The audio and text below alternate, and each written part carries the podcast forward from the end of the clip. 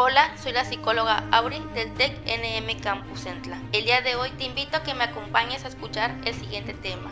Es más, te invito a que te dediques unos minutos para ti. Escúchame y lo entenderás.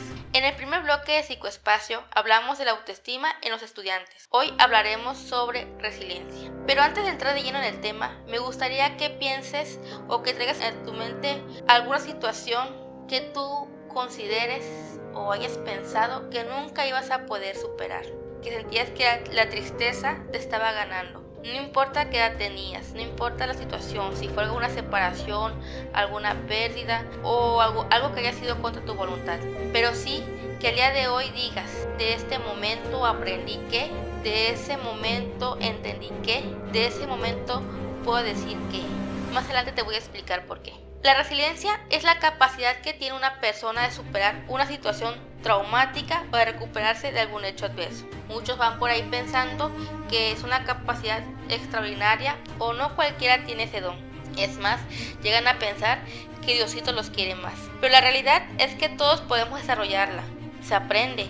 Pero como todo aprendizaje necesita un proceso donde hay que cambiar ciertos aspectos, como los pensamientos, acciones, nuestras maneras de enfrentar la vida. Porque ser resiliente implica que echemos un vistazo a nuestro interior, que detectemos nuestras fortalezas, nuestras habilidades, todos esos aspectos que sabemos que somos buenos para desde ahí trabajar lo que sentimos que debemos de mejorar. Es apelar a la creatividad, es aprender a detectar vínculos de intercambio. Cuando vivimos situaciones que no esperábamos, de una u otra manera la vida nos obliga a ser resilientes, ejemplo la pandemia, que a la mayoría nos obligó a desarrollarla, y otras personas van por ahí llamándole sobrevivencia.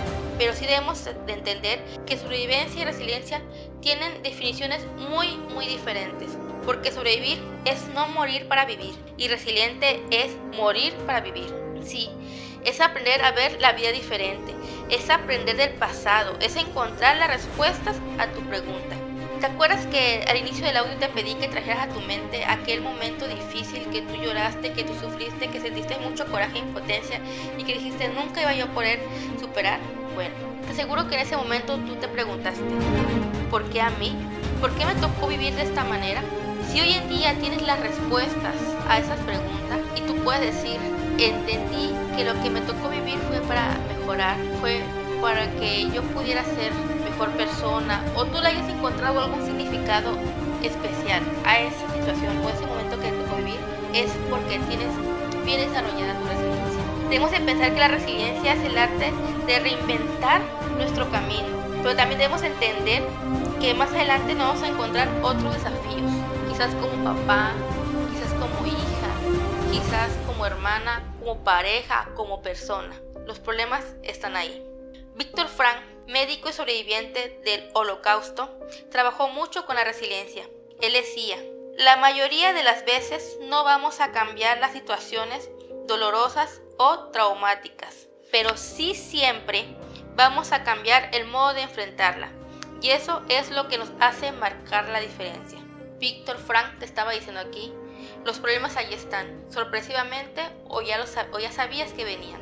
Y eso no lo vas a poder cambiar pero sí siempre habla de ti, que tú es el que vas a poder cambiar cómo lo vas a enfrentar. Mira, todo lo que te ha tocado vivir, velo como un testimonio de vida, un testimonio para motivar. ¿Para motivar? Claro que sí, porque quien te escuche va a decir, si él pudo o ella pudo, yo también. Y si en estos momentos estás pasando por alguna situación difícil, debes entender o ya sabes que lo puedes este, enfrentar. ¿Cómo? De manera a lo mejor con algún especialista o a lo mejor acompañado de tu familia. Hoy en día, valórate, siéntete orgulloso de ti mismo. Es más, admírate porque todo lo que has, vivido ha hecho lo que es ahora. Eres quien eres por todo lo que has vivido, lo bueno y lo malo. Y que todo en la vida es aprendizaje. Espero que te haya gustado el tema.